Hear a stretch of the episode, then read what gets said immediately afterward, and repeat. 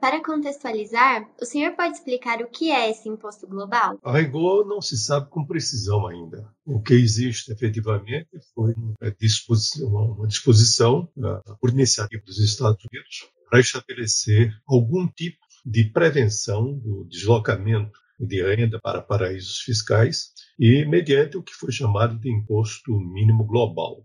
Isso foi aprovado uh, no G7, em reunião realizada no dia 5 de junho, no, no Reino Unido, e vai ser submetida ao G20 uh, ah, em reunião no mês de julho, que será realizada em Veneza, na Itália. Pode-se ter uma ideia do que vem a ser esse chamado imposto global. É, eu presumo, veja bem, é uma presunção apenas, porque não está, foi definido ainda com precisão isto, eu presumo que seja algo semelhante ao que existe no Brasil, que é a chamada tributação na fonte. É, to, quase todos os países do mundo fazem a chamada tributação na residência. O que quer dizer isso? Quando existe uma prestação de um serviço entre dois países, a tributação usualmente se dá no local onde se encontra o prestador de serviço e não onde ocorreu a prestação do serviço.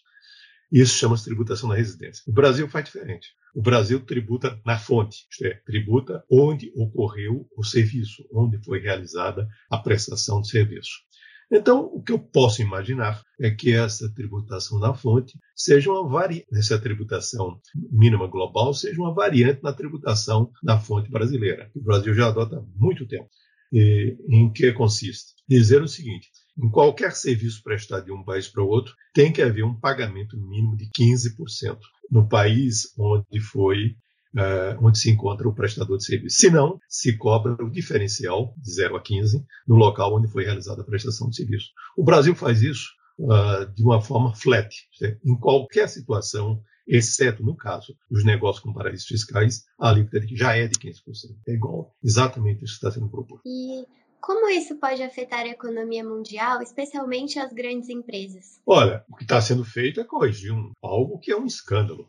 O escândalo consiste em você ter esse extraordinário deslocamento uh, de, de, lucros uh, para esses paraísos fiscais algo que já foi objeto de uma censura do G20 na reunião realizada em 2013 na Rússia e que, na qual se incumbiu a OCDE de conceber uma, um programa, conceber um modelo para enfrentar essa coisa que é um absurdo. É, vou dar só exemplos para demonstrar o que acontece, e são coisas, portanto, absolutamente falsas. O, os investimentos em empresas de fachada no mundo são maiores que a soma do PIB da China e da Alemanha.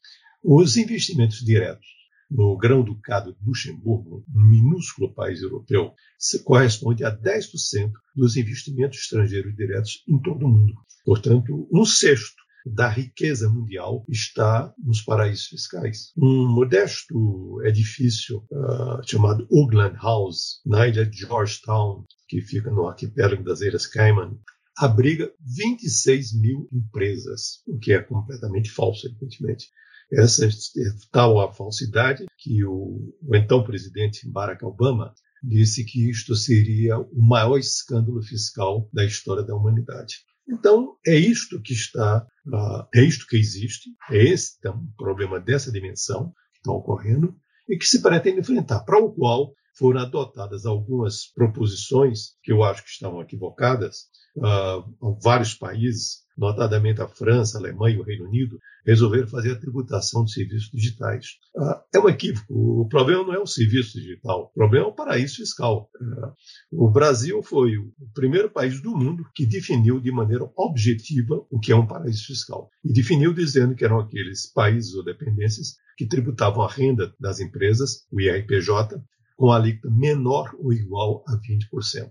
E depois disso estabeleceu contramedidas. Qualquer pessoa pode se instalar no paraíso fiscal, não há problema. Entretanto, no Brasil, uh, no Brasil, o, o, se porventura for feito um negócio com uma empresa localizada no paraíso fiscal, essa tributação na fonte, que é de 15%, é elevada, é agravada para 25%. Além disso, um negócio, independentemente da condição do negócio, ser entre empresas vinculadas ou não, se a empresa estiver no paraíso fiscal definido de maneira objetiva, ela se sujeita aos chamados ajustes de preço de transferência. Então, eu acho que é uma, uma revolução que está se fazendo na tributação das empresas do mundo, eliminando essa que eu considero a maior patologia tributária contemporânea, talvez de toda a história da tributação. É, de que forma isso pode impactar o Brasil? Eu acho que o Brasil pouco, é, porque o Brasil já faz isso. O Brasil faz tributação na fonte, é, mas havia sempre um, uma, uma, uma indisposição muito grande com a tributação da fonte, por uma razão óbvia. É porque os grandes prestadores de serviços estão nos países desenvolvidos. Então, defende a tributação da residência. Então, o Brasil quase que tem uma posição solitária na defesa da tributação da fonte. E isto é literalmente um conflito distributivo é, entre países, afinal de contas, aonde fica a tributação. Porém, com a globalização, a constituição de mega conglomerados transnacionais, com a revolução tecnológica que nós continuamos a viver, fez com que o princípio da tributação da residência ficasse estranho. Por quê? Porque agora tem a residência na nuvem. É, e onde é que está a residência? Não está em lugar nenhum. Então não paga em lugar nenhum. Uh, a residência converteu-se em algo virtual. A fonte não, a fonte é física. É, realmente, se uma empresa X qualquer que está localizada onde estiver, é, na China, ou nos Estados Unidos ou na Estônia, indistintamente, se ela prestou um serviço aqui, ela é tributada na fonte em 15%. Então, para o Brasil, portanto, um efeito prático disso, eu acho que é quase nenhum. É mesmo porque o Brasil, ao contrário, está se adotando agora uma providência no âmbito internacional, ou se presume que vai ser adotada, algo que o Brasil foi pioneiro, desde a reforma da tributação da renda de 1995. E alguns especialistas afirmam que isso pode sinalizar um, uma cooperação internacional e que talvez possa ser repetido em outras áreas no futuro, como sustentabilidade. O senhor concorda?